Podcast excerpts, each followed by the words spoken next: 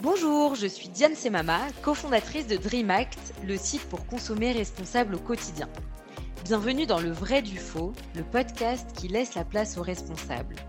Ici, on lit entre les étiquettes. Matières premières, conditions de travail, greenwashing. Avec nos experts, nous entrons dans les coulisses de fabrication des produits qui nous entourent.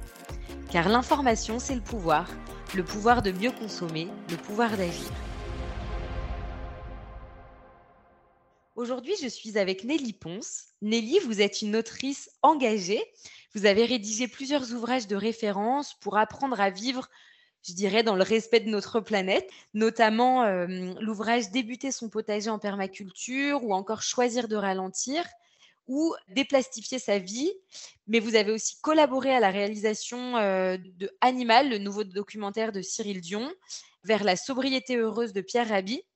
Et vous avez écrit, et c'est notamment pour cette raison que je suis ravie de vous recevoir aujourd'hui, l'ouvrage Océan plastique en 2020. Et avec vous, aujourd'hui, nous tenterons de comprendre pourquoi et comment notre consommation tue les océans à petit feu et comment nous pouvons changer les choses, nous, citoyens consommateurs.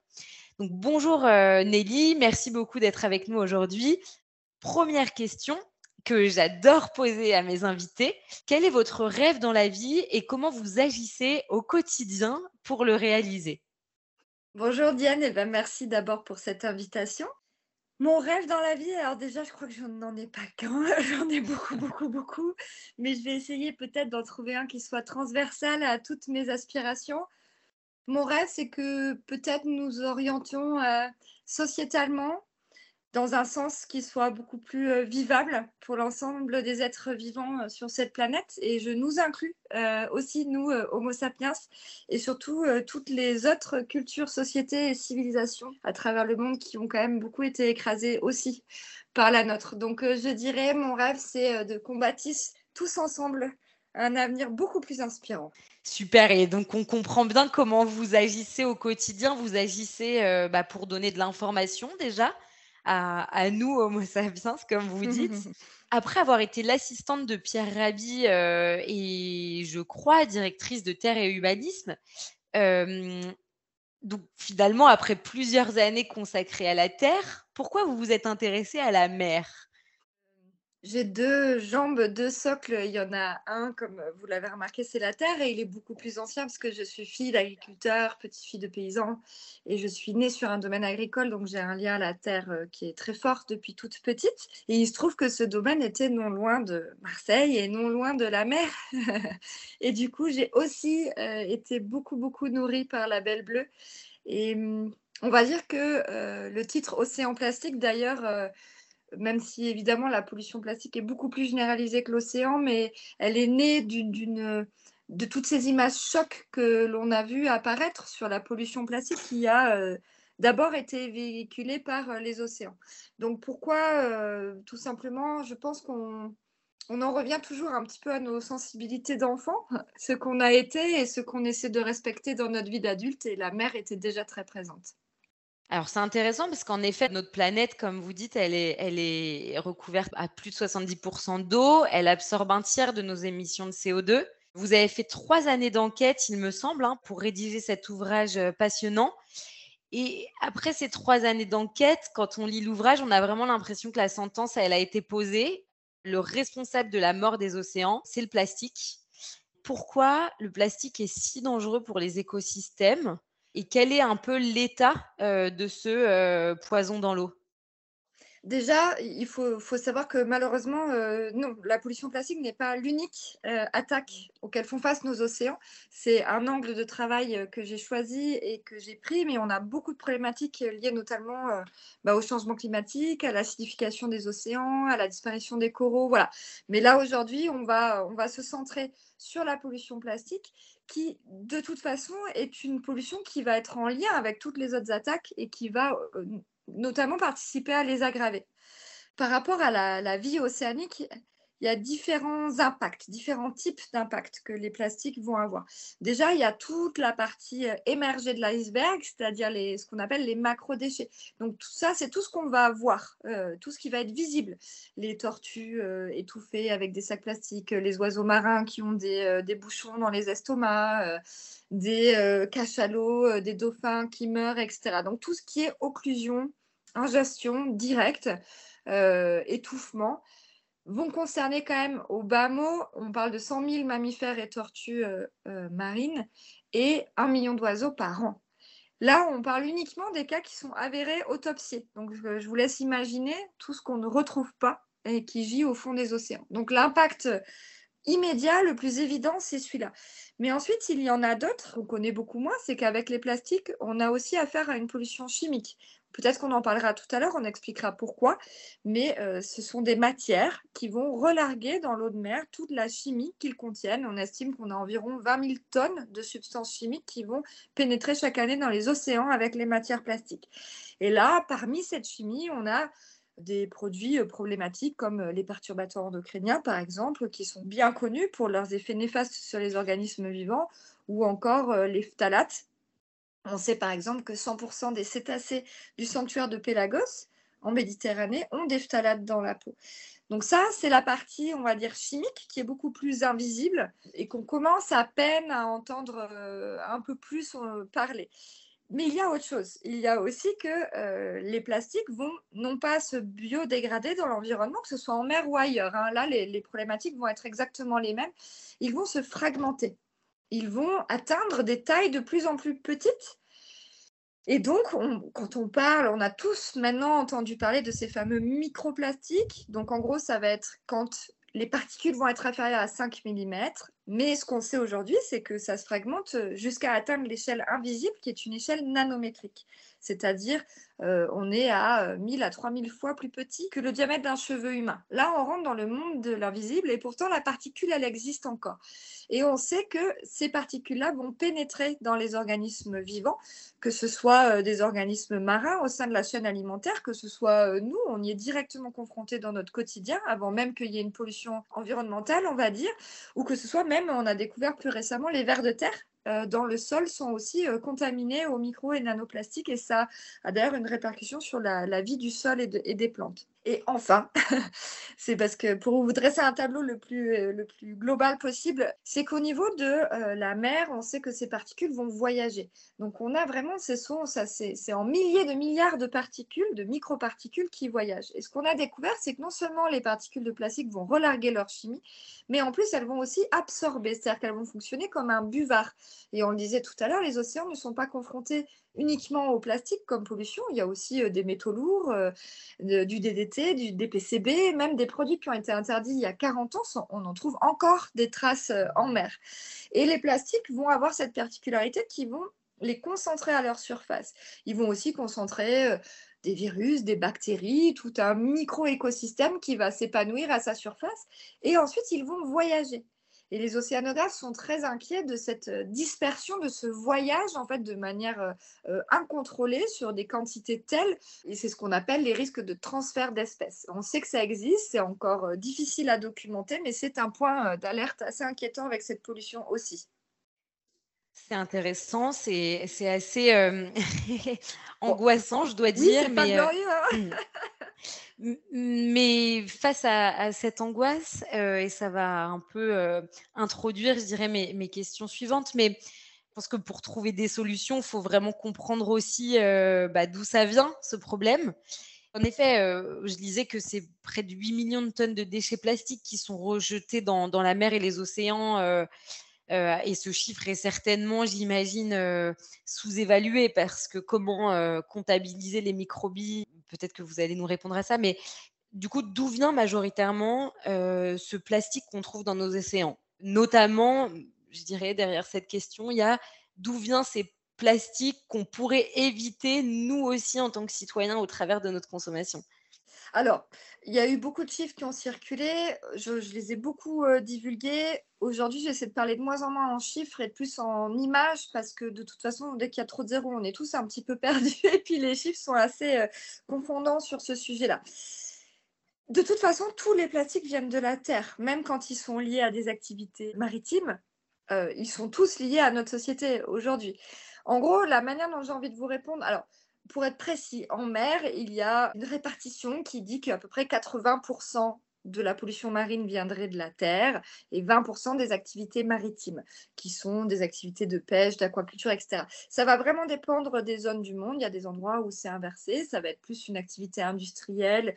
Mais bon, toutes les associations qui vont participer à des collectes, à des nettoyages, euh, les, polymères, c'est-à-dire les types de plastique que l'on va retrouver et analyser dans l'environnement, sont quand même majoritairement issus de notre monde de l'emballage et du jetable, c'est-à-dire de notre consommation euh, directe. De toute façon, qui passe par l'air, par les cours d'eau, par euh, des paquebots, une fois que les plastiques arrivent en mer, ils viennent de toute façon de notre quotidien, tous, que ce soit un quotidien de consommateurs lambda ou de professionnels. Il faut imaginer que la moitié de la production mondiale de plastique concerne les emballages et l'usage unique. La moitié. Donc comme on est au-delà de 400 millions de tonnes par an maintenant, on sait que on a un impact qui est non négligeable. Et c'est à la fois une mauvaise nouvelle et à la fois une bonne, puisque c'est quelque chose avec lequel, si on avait la volonté, on pourrait agir très rapidement. Alors, comment ces emballages finissent dans les océans? C'est par négligence? C'est par euh, volonté? Je ne sais pas, moi qui suis euh, en région parisienne, euh, mon emballage s'envole. C'est ça le, la source? Alors, la source, elle est multiple. Il faut aussi imaginer qu'on a découvert plus récemment qu'une une bonne partie de la pollution en microplastique des océans vient de nos textiles et de nos pneumatiques. En fait, elle est multiple. On va avoir, je vais vous expliquer un petit peu les grandes, on va dire les grands volumes, mais en même temps, euh, c'est vraiment multiple. Hein, il faut garder ça en tête. On a longtemps cru qu'on avait affaire uniquement à euh, des bouteilles, à du déchet sauvage, à des gens qui sont en gros euh, sales et qui jettent n'importe où, n'importe comment. C'est d'ailleurs quelque chose sur lequel surfe beaucoup l'industrie pour dire bah non, en fait, il n'y a pas de problème avec le plastique. si les gens le mettaient dans la poubelle il n'y aurait pas de problème. Sous-entendu, on gère bien nos poubelles, ce qui est loin d'être le cas, en fait. Euh, il y a une étude qui est sortie, c'est celle qui fait référence aujourd'hui, qui a analysé l'ensemble des plastiques produits depuis 1950 et mis sur le marché. Les chiffres se sont arrêtés à peu près en 2015. 79% des plastiques produits se retrouvent dans l'environnement. Pourquoi? Parce que euh, de 1950 à très récemment, la plupart des décharges étaient à ciel ouvert. De toute façon, même une décharge enterrée, ça reste dans l'environnement. Donc après, il y a toute la partie incinération, mais qui pose d'autres problématiques. Et puis, il y a toute la partie aussi euh, recyclage, avec des déchets qui sont envoyés à l'autre bout de la planète dans des infrastructures qui ne sont pas nécessairement exceptionnellement bien équipés pour les gérer non plus. Après, il y a la problématique des déchets sauvages, ça c'est vrai, ça existe aussi, où le vent qui fait que ça s'envole, on le voit les jours de marché euh, où il y a un grand vent, on voit quand même hein, tout ce qui est dans les arbres. Il faut imaginer que chaque cours d'eau, chaque souffle de vent va trimballer aussi avec lui des déchets qui ne sont pas volontairement mis là, mais qui euh, se trouvent être là. Euh, les mégots, les nettoyages de rue, tout part dans les bouches d'évacuation et, quand on est sur tout le bord de mer, ça part à la mer directement.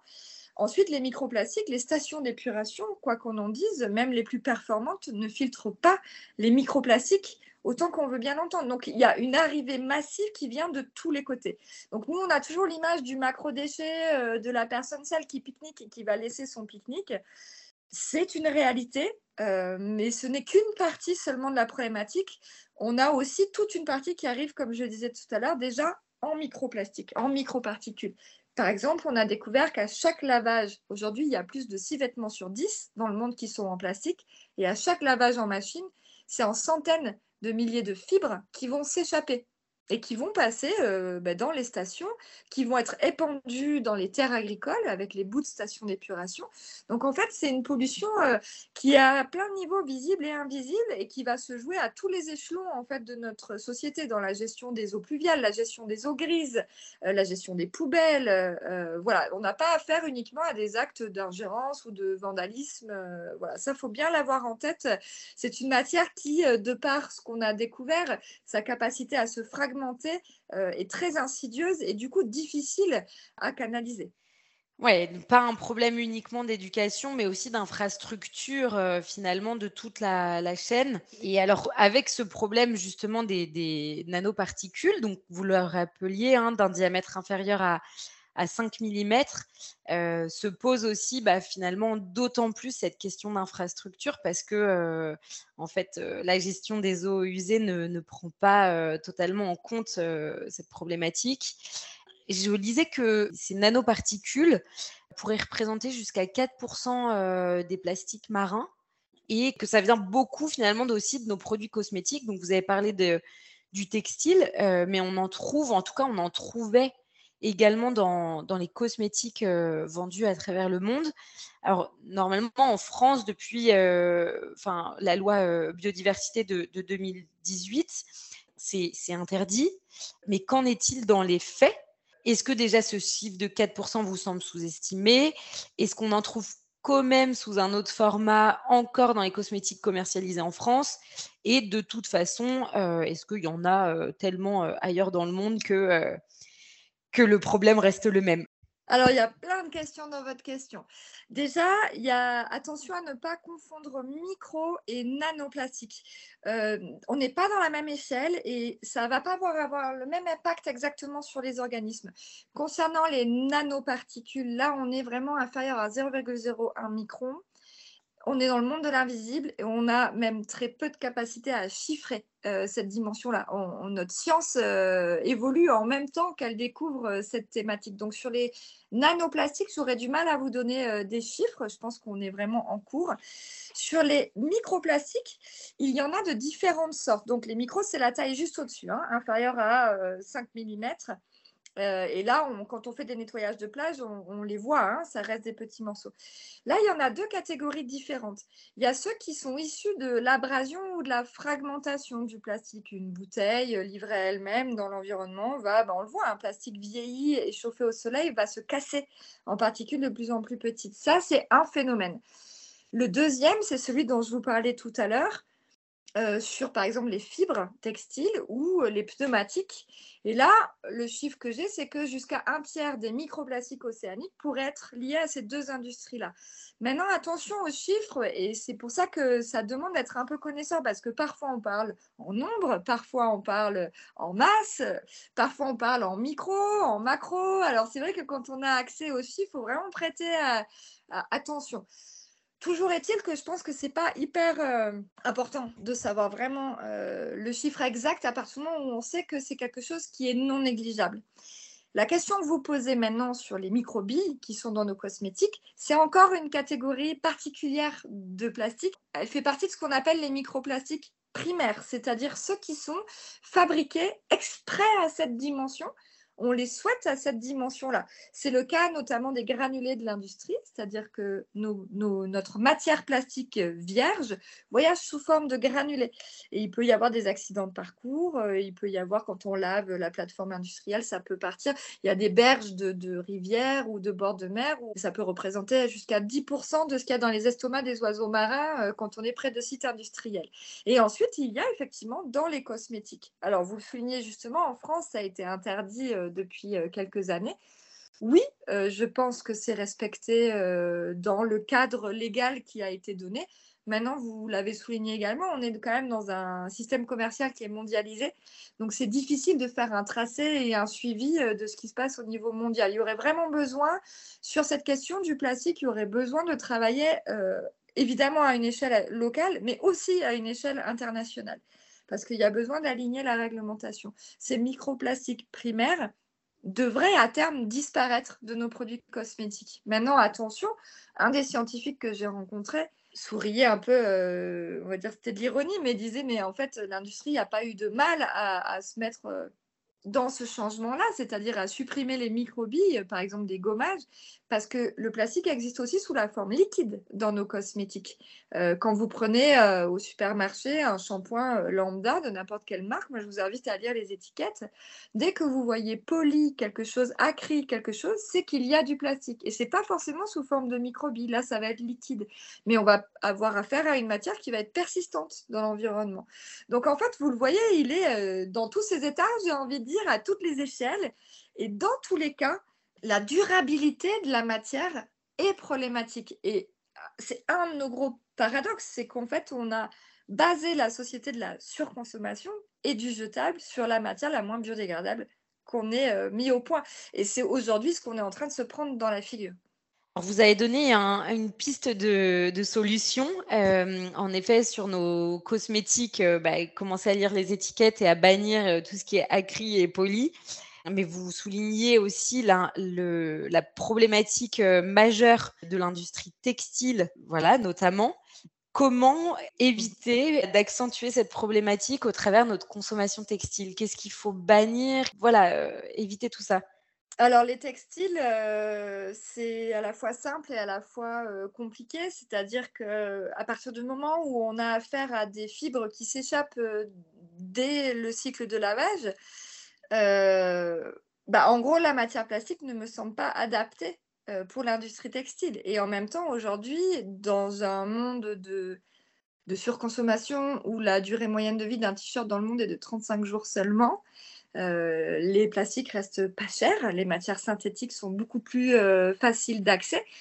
Et donc là, ça questionne, comme toutes les thématiques environnementales hein, qu'on va étudier, il y a, d'abord une question de masse, de nombre, de volume. Il y a d'abord un besoin de revenir. Est-ce qu'on a besoin de changer est-ce qu'on a besoin de, que ça dure seulement 35 jours, en fait, euh, la durée de vie d'un t-shirt Ça veut dire que s'il y en a qui le gardent 5 ans, ça veut dire qu'il y en a qui le mettent peut-être qu'une fois. C'est une moyenne dans le monde. Donc déjà, la première chose, ça va être peut-être de doser, à se regarder en face euh, sur sa consommation, sur le, le volume, en fait, de sa consommation. La deuxième chose, c'est que quelle que soit la matière plastique, à partir du moment où on l'utilise et on la lave, elle va se fragmenter, elle va libérer des fibres qui vont aller dans l'environnement. Donc là, ça va être de revenir à des matières euh, qui ne posent pas de problème environnemental quand elles, c'est-à-dire qui se biodégradent, hein, comme le coton, le lin. Euh. Maintenant, attention, c'est pareil. Si on a tous 40 euh, millions de robes en coton, le coton, ce sont des pesticides, c'est du transport, c'est voilà. C'est assez compliqué parce qu'en termes de consommation, on est avant tout, je trouve, dans une société de surconsommation. Donc la première des choses à faire, c'est quand même de regarder, comme je disais tout à l'heure, les volumes. Maintenant, euh, en matière de plastique, que ce soit au niveau de l'individu comme du collectif, la première question, ça va être de réduire, réduire, réduire, mais considérablement, drastiquement. Et c'est valable pour les emballages, pour l'usage unique, et c'est aussi valable pour euh, les, les vêtements. En effet, je pense que pour répondre à toutes ces questions, il y a une première brique qui est d'apprendre à vivre de manière plus sobre, avec plus de sobriété, acheter, beaucoup moins. Et puis, il y a aussi d'acheter mieux. Euh, et on est dans un monde où on nous fait croire de plus en plus que euh, la technologie euh, va amener des solutions. Il y a des vraies, des vraies technologies, des vraies solutions, et puis il y a des pièges. J'aimerais vous poser quelques questions sur ces solutions et que vous me disiez, OK, fausse ou mauvaise idée. La première, c'est dans le textile, tout ce qui est fibres recyclées, parce qu'en fait, on voit beaucoup de, aujourd'hui hein, des grandes enseignes qui continuent sur leur modèle économique de la fast fashion avec des prix rikiki qui sont permis bah, voilà, par de la masse et puis une production à l'autre bout de la planète avec des, gens pas, très bien payés. Mais la promesse écologique de tout ça, c'est euh, notamment des fibres recyclées. Et quand vous regardez, c'est généralement beaucoup du polyester recyclé ça rejette tout autant de matière dans les océans, en fait. Ou, bah, disons euh qu'à chaque lavage en machine, qu'elle soit recyclée ou pas, il va se passer exactement la même chose. Il y a une entreprise qui fait un travail euh, en soi extraordinaire, qui récupère des filets de pêche en plastique, par exemple, et qui va en faire de la fibre. Euh, en soi, ça paraît une excellente idée, mais quand on regarde et qu'on sait qu'à chaque lavage, de toute façon, ça va continuer à libérer des fibres, à se fragmenter, on n'a fait que reculer, en fait, que déplacer le problème ou le reculer. Le recyclage, en soi, c'est quelque chose qui peut être totalement euh, vertueux, mais on se rend compte qu'en matière de plastique, on n'y est pas. Admettons, déjà, tous les plastiques ne se recyclent pas. Ensuite, quand ils se recyclent, la plupart du temps, on ne peut pas utiliser 100% de la matière pour faire 100% du nouveau produit. On doit avoir recours à de la matière vierge. Ça, c'est important de le savoir. C'est-à-dire qu'on a une petite partie seulement de matière recyclée. Donc, c'est toujours mieux que rien, c'est un progrès, en plus, ça évolue, mais euh, on ne nous le dit pas assez non plus, ça, que c'est pas. Euh, je prends une robe, je la façonne et je refais une exacte même robe. Voilà. Et par exemple, quand on se met à faire de la polaire avec une bouteille en plastique, qui est une des, une des matières, le PET, qu'on sait le mieux recycler, et ben, c'est cette même polaire qui va perdre jusqu'à 700 000 fibres par lavage en machine. Donc, on peut se demander, oui, la bouteille ne se fragmentera pas dans l'environnement, mais en même temps, elle va y aller par fibre. Donc, euh, en fait, il faut vraiment avoir en tête, je pense, la persistance des matières plastiques euh, dans l'environnement. Et aujourd'hui, on le sait même qu'ils s'accumulent dans les organismes vivants. Donc, en soi, je critique pas le recyclage, c'est-à-dire que tout ce qui est l'idée, en fait, euh, d'aller en boucle fermée, ce qu'on appelle l'économie circulaire, c'est-à-dire que dans notre monde de la technologie, d'essayer au maximum d'être en boucle fermée, c'est en soi une bonne idée. Mais avec les plastiques, on sait qu'il s'en échappe en permanence et à toutes les phases de, sa vie.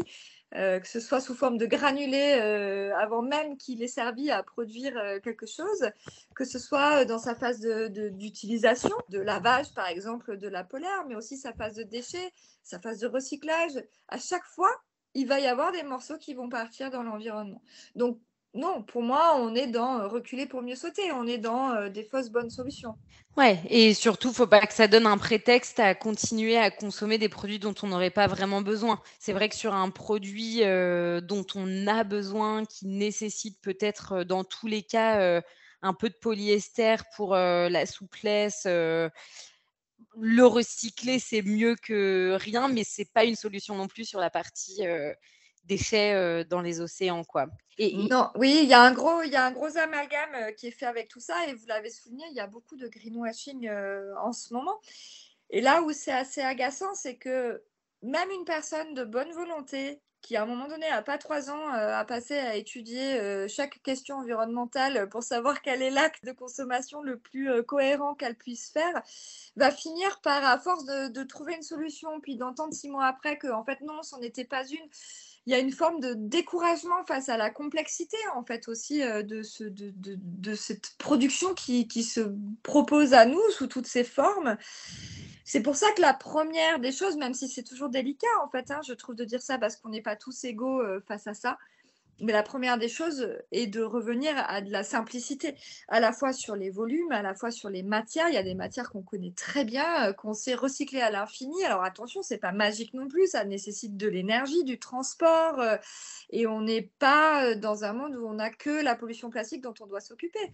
Donc du coup, c'est vrai que la première action à mener, c'est vraiment la question de la sobriété, ça c'est sûr.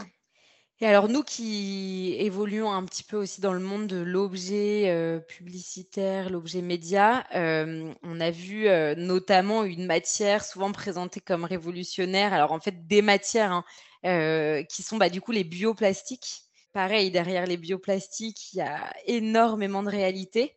Quel regard vous portez sur tout ça, notamment dans la responsabilité que portent ces matières dans les déchets qui se retrouvent ensuite dans la mer? J'ai envie de dire que c'est presque comme le recyclage. C'est quelque chose, c'est important que la recherche continue dans cet axe-là. En revanche, la manière dont c'est fait aujourd'hui et la mésinformation qui est donnée euh, sur ces fameux bioplastiques crée, de mon point de vue, de la confusion et participe au greenwashing. Qu'est-ce qu'un bioplastique? En fait, il y a différentes manières de, produire du plastique. C'est peut-être bien qu'on fasse une petite parenthèse ce qu'on appelle les polymères, ce sont en fait des longues chaînes de carbone et d'hydrogène. Aujourd'hui, à 99%, on va aller chercher ces molécules de carbone et d'hydrogène dans le gaz et le pétrole. Donc c'est pour ça qu'on dit que le plastique est pétrosourcé. En fait, c'est du pétrole, tout simplement. À un certain niveau de la chauffe dans la tour de distillation, on va aller récupérer euh, le liquide, on va craquer les molécules et on va reconstruire artificiellement des longues chaînes de carbone et d'hydrogène auxquelles on va ajouter les produits chimiques dont je vous parlais tout à l'heure, là, tous les additifs qui font qu'ensuite on a euh, les produits qu'on a. Un coup c'est transparent et étirable, un coup c'est coloré et dur. Euh, voilà, ça donne la propriété à nos matières plastiques euh, anti-acariens, anti-UV. Tout, tout, ça, ce sont les additifs, les produits chimiques qui sont associés à cette longue chaîne de carbone et d'hydrogène. Qu'est-ce que les bioplastiques? Il y a différentes catégories. Il y a ce qu'on appelle le biosourcé. En gros, on va aller chercher le carbone et l'hydrogène dans de la biomasse au lieu d'aller le chercher dans le pétrole. Donc, on va aller dans les algues, l'amidon de maïs, parfois des déchets d'autres industries, des serments de vigne, ça peut être n'importe quoi. Et à partir du moment où on a dit bio, tout le monde pense ok, c'est vert, c'est écolo. En plus, il y a le packaging qui va bien avec, euh, qui nous voilà. Hein, quand on veut aller vite, on se laisse assez vite avoir par ce genre de choses.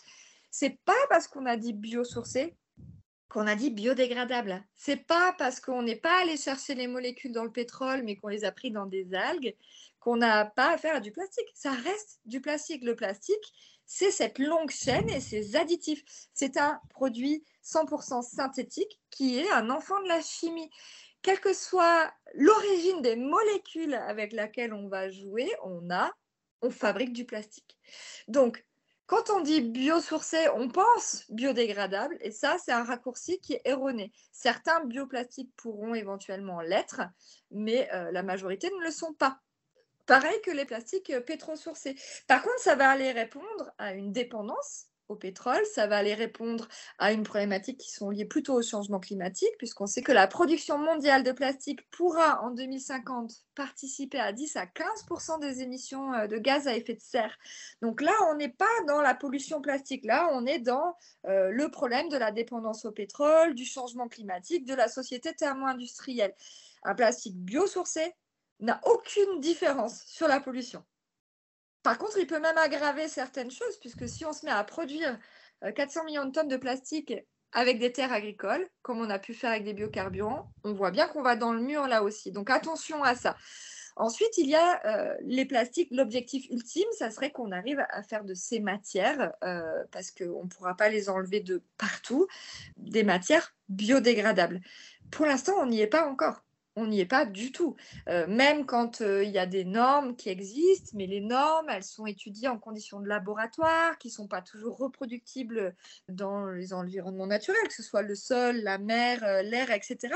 Et c'est le chercheur anglais et son équipe qui a découvert les microplastiques qui ont euh, mis des sacs soi-disant biodégradables euh, dans les sols et dans l'océan et au bout de deux ans, ils pouvaient encore porter des courses. Donc voilà, il faut vraiment se méfier parce que à la fois l'innovation, elle est importante et elle est nécessaire, mais euh, pas pour continuer à surproduire et surconsommer euh, du jetable et du consommable à la va-vite euh, comme aujourd'hui. C'est-à-dire qu'il faudra d'abord drastiquement réduire, ensuite utiliser tant que faire se peut d'autres matériaux qui sont moins problématiques, mais attention, dans une optique de réutilisation, de consigne, de seconde main, d'upcycling, etc. Et quand on a éliminé tout ce qui est inutile, remplaçable, etc., et qu'on essaie de le faire intelligemment sans aggraver les autres pollutions et les autres problématiques environnementales, il restera alors pour quelques plastiques euh, emblématiques euh, dans l'hôpital, euh, dans le numérique, dans l'aérospatial, le transport, etc. Il y a un enjeu d'innovation qui est clair, mais pas pour continuer à surconsommer des sacs plastiques soi-disant biodégradables. C'est intéressant et, même le home compost qu'on trouve sur certains produits euh, jetables, du coup, j'imagine que des conditions de, compost euh, donc dans la terre avec certains degrés, c'est quand même pas la même qu'au fond des océans, tout sombre et, et froid, quoi. Le hockey compost tout court, il n'est même pas compostable dans un composteur euh, à domicile. Lui, il faut carrément une filière de traitement des déchets et un système de compostage industriel. On a tous une filière qui vient à notre pas de la porte chercher nos plastiques euh, hockey compost. Non, ça, on ne le voit pas, ça n'existe pas. Elles sont, elles sont très rares, ces filières-là. Et le hockey compost homme, qui est donc euh, censé se biodégrader dans un compost un peu moins contrôlé, Personnellement, avec ce que je sais de la pollution chimique qui est inhérente à nos plastiques, je ne le mettrai pas dans mon compost. Ok. Et euh, alors, du coup, vous nous avez donné quelques réponses hein, sur les, cosmétiques, euh, les, le textile. Est-ce que dans notre consommation euh, de tous les jours, que ce soit pour ces produits ménagers, ces meubles ou que sais-je, quel autre conseil pourriez-vous donner, notamment sur des labels de confiance qui nous garantiraient qu'on consomme sans euh, produire de la pollution plastique, des labels ou des matières à, éviter euh, ou des choses qui doivent nous alarmer quand on regarde des étiquettes. Alors, en termes de label, malheureusement, j'ai aussi un regard critique parce que, comme je vous expliquais tout à l'heure, le label biodégradable, qu'on voit très peu d'ailleurs hein, appliqué euh, sur les emballages, ben, en fait, euh, dans la réalité, euh, les, conditions pour octroyer ce label ne sont pas tout à fait optimales. Après, euh, ça m'énerve de critiquer euh, systématiquement et il faut imaginer qu'on est en chemin et qu'il y a quand même des labels. Je sais que sur la partie textile, il y a euh, Ecotex qui est un label qui, permet de garantir qu'il y ait un peu moins de chimie que par ailleurs. Je pense que ce qui est important, c'est effectivement d'aller, pourquoi pas, sur des labels. C'est aussi important de savoir qu'ils ont leur propre travers. Et je pense avec parce qu'aujourd'hui on parle plastique en particulier, qui dit plastique dit chimie inévitablement et dit euh, microparticules qui va s'en échapper. Donc label ou pas, je pense que la priorité, ça va être d'essayer de réduire un maximum et de voir comment est-ce qu'on pourrait faire sans ça. par exemple, on m'a offert il n'y a pas très longtemps euh, une gourde euh, en plastique réutilisable mentionné sans bisphénol A. Alors, je ne mentionnerai pas, mais en plus, c'est un parc national qui m'a offert ça en, pensant faire quelque chose de bien. Oui, oui, pour l'environnement, on peut se dire que c'est mieux qu'avoir euh, du plastique jetable.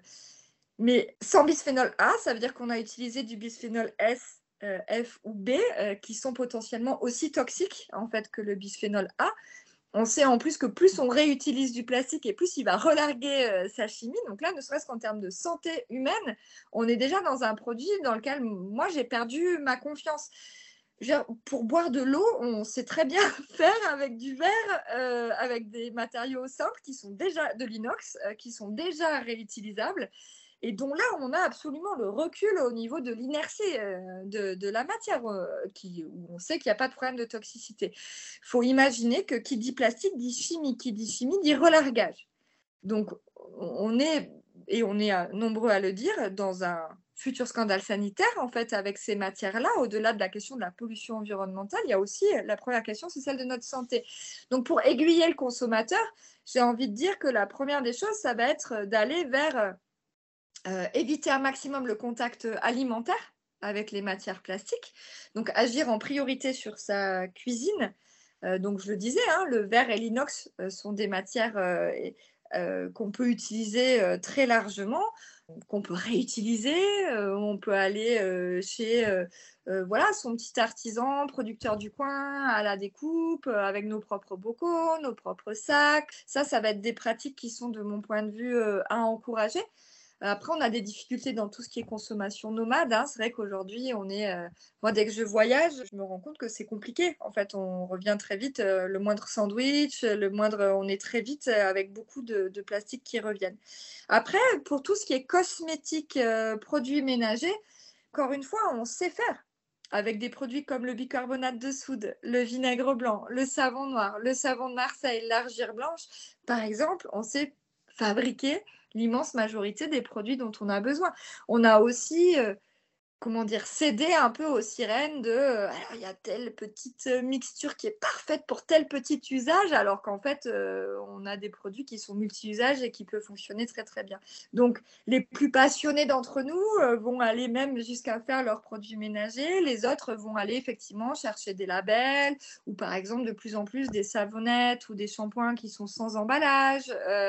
voilà, il y a quand même l'offre euh, et vos sites participent à ça. Moi, je le vois, il y a quelques années, les brosses à dents, euh, par exemple, en bois, étaient difficiles à trouver dans des commerces de proximité. Aujourd'hui, on les trouve de plus en plus. Mais même en bois, pourquoi jeter tout? Aujourd'hui, on a aussi les têtes rechargeables. Euh, voilà. L'idée, en fait, c'est d'être guidé le plus possible sur la question, je le disais, de la santé. Parce qu'en plus, ce qui est bon ou mauvais pour nous le sera aussi pour les autres organismes vivants qui peuplent notre environnement. Et ensuite, par euh, ces questions de euh, réduire et réutiliser un maximum. Et après, on va dire, le nerf de la guerre se trouve dans nos cuisines et dans nos salles de bain. Hein. C'est là qu'on utilise le plus de plastique. Après, il y en a plein d'autres dans notre quotidien. Euh, moi, je suis revenue au bon vieux euh, crayon de couleur plutôt qu'un surligneur. Et en plus, je trouve ça vachement plus élégant finalement et agréable à manipuler. Euh, voilà, c'est aussi comment retrouver des habitudes peut-être différentes, un regard différent sur nos objets, privilégier.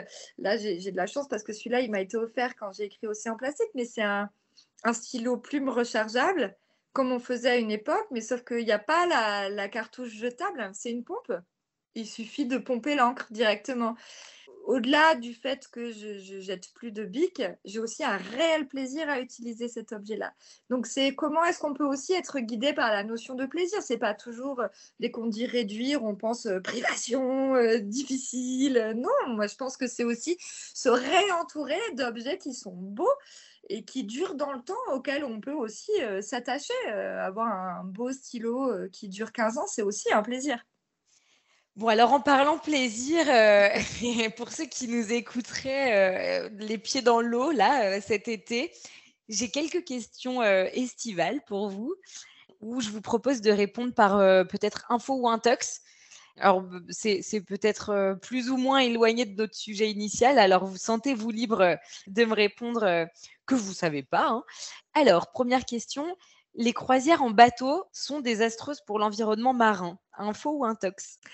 Alors, alors là, effectivement, je ne suis absolument pas compétente pour répondre.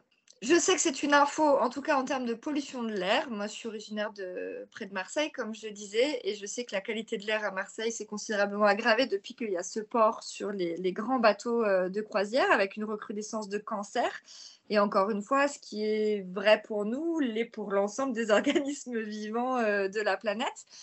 Après, je sais sur les bateaux, il y a des problèmes de collision, je ne sais pas quelles sont les normes, quels sont les accompagnements en termes de gestion de déchets, d'eau usée. Euh, donc, il y a beaucoup de sujets avec les bateaux de croisière. Euh, voilà, je n'aurai pas la compétence d'aller vous répondre précisément, mais il y a des sujets, effectivement. Les crèmes solaires minérales sont sans risque sur les océans. Info ou intox? Alors, les crèmes solaires tout court, je sais qu'elles contiennent euh, pour beaucoup, beaucoup de perturbateurs endocriniens une euh, scientifique qui travaille au Muséum d'histoire naturelle de Paris et qui a beaucoup travaillé sur cette question des perturbateurs endocriniens, euh, cible particulièrement euh, les crèmes solaires en fait dans parmi les objets, on va dire les usages les plus problématiques pour la santé. Et en plus, bah, une fois que ça se dilue dans l'eau, ça fait partie de ces 20 000 tonnes hein, de produits chimiques après. Je ne sais pas ce que vous entendez par crème solaire minérale, en fait. Ça, je ne saurais pas vous apporter cette précision-là. Oui, on a fait un article complet, nous, sur notre blog, sur les, crèmes solaires minérales euh, versus les crèmes solaires chimiques. Euh, les crèmes solaires minérales sont censées ne, ne contenir que des mm, matières premières, euh, du coup, minérales et aucune matière chimique, donc typiquement pas d'acry, pas de poly, etc. Mais, mais certaines études pouvaient montrer que tout de même, on retrouvait pour le coup des nanoparticules dans certaines euh, crèmes euh, minérales. Je veux pas euh, avoir l'air paranoïaque, mais moi, je me suis un peu beaucoup simplifié la vie et il y a des choses juste que je n'utilise pas parce que je sais que l'info, on l'aura dans deux ans, trois ans, cinq ans ou dix ans, mais qu'au final, ça sera pas forcément génial. Bon, rien ne vaut un bon chapeau, euh, une chemisette euh, à manches longues euh, quand on n'a pas le choix de rester quelques heures au soleil, une baignade, puis de l'ombre s'il y a de l'ombre. Moi, c'est comme ça que je procède pour le soleil, en tout cas. Je suis une fille de la Méditerranée, donc j'ai l'habitude, hein, mais oui, le soleil à l'ombre, et puis, ou alors au soleil, mais avec parcimonie, et puis on peut se couvrir quand on a besoin de se protéger aussi. Bien sûr, et puis ne peut-être pas aller se mettre de la crème solaire juste avant d'aller dans l'eau, quoi. Bah pour, oui, pour, euh, pour la mer, en tout cas, ça serait mieux d'éviter. Mm. Se baigner dans l'océan peut représenter des risques pour notre santé. Info ou intox? J'ai presque envie de vous dire, il y a tellement de risques à faire tout plein d'autres choses, ne serait-ce qu'à manger des pesticides euh, en permanence, euh, à utiliser nos Enfin, là, on vient de démontrer que dans la pollution chimique, les plastiques participent sont la principale cause de la baisse de fertilité des hommes, en fait, qu'on connaît euh, aujourd'hui. Et ça, c'est directement euh, là, au quotidien, dans notre alimentation. Donc, euh, nous, n'ayons pas peur de se baigner. Franchement, je pense qu'il y a tellement de pollution dans nos maisons que moi, là-dessus, je ne serais pas inquiète d'aller me baigner. Certaines algues sont le reflet de la pollution maritime. Info ou intox?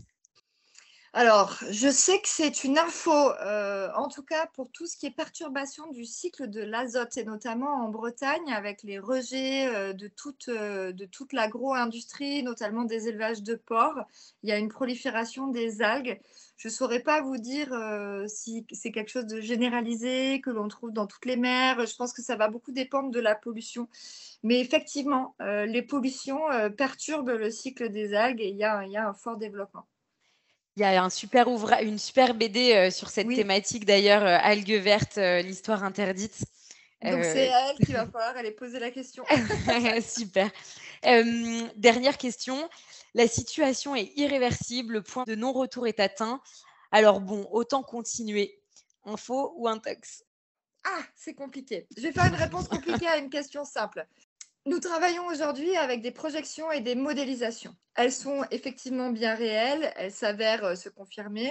Euh, rapport Meadows, 1972, Club de Rome, les limites de la croissance, les projections qu'ils ont fait sur 40 ans se confirment, celles du GIEC aussi, etc. Maintenant, partout, partout, partout où on a fichu la paix aux écosystèmes naturels, ils se sont régénérés à une vitesse qui a surpris les mêmes scientifiques qui ont fait les prévisionnels. Je pense par exemple à la couche d'ozone. Années 80, on découvre 1980, on découvre le trou dans la couche d'ozone. 186 pays se mettent d'accord, c'est le protocole de Montréal. On trouve l'origine, c'était des gaz CFC, on les interdit au niveau mondial. Depuis, on n'a rien su faire euh, de manière euh, aussi efficace que ce qu'on a su faire dans les années 80 avec la couche d'ozone. C'est quand même la première fois que l'humanité est confrontée à, l'idée de sa propre finitude liée à ses activités. Et euh, le trou se referme à une vitesse qui est bien supérieure à celle des projections scientifiques. Donc, l'histoire du point de non-retour. Ce qui est sûr, c'est que si on continue la trajectoire actuelle sans changement, effectivement, tout ce qu'on nous annonce va se produire, et même, a priori, de manière beaucoup plus rapide que ce qu'on imaginait. En revanche, si on se met en mouvement, si on change le sens de la pente, si on, change, mais drastiquement, hein, on parle de changement de civilisation là, hein, on n'est pas juste dans des petits gestes euh, quotidiens, même s'ils en font partie hein, du changement de civilisation, alors on ne peut pas préjuger de ce qu'est l'avenir. C'est pour ça que cette question du point de non-retour, elle est, de mon point de vue, discutable, même si euh, ça enlève rien à l'urgence qu'on est en train de vivre. Et euh, ensuite, quand bien même, quand bien même on aurait atteint un point de non-retour, ce qu'on sait, c'est que la trajectoire de la planète Terre n'est plus la même que celle qu'elle était, mais est-ce qu'on veut aller plus ou moins vite dans le mur et de quel mur est-ce qu'on parle? C'est-à-dire qu'on a encore une marge de manœuvre qui est exceptionnelle. Euh, plus on va agir et, plus on va, on va dire, orienter le virage euh, dans un sens qui est le moins catastrophique possible. Donc cette question du point de non-retour euh, ne devrait pas être un frein à l'action, au contraire. Merci Nelly, c'est un si beau mot de la fin que je vais cesser ici mes questions et vous remercier. Merci, énormément, bel été et à très bientôt. Merci beaucoup.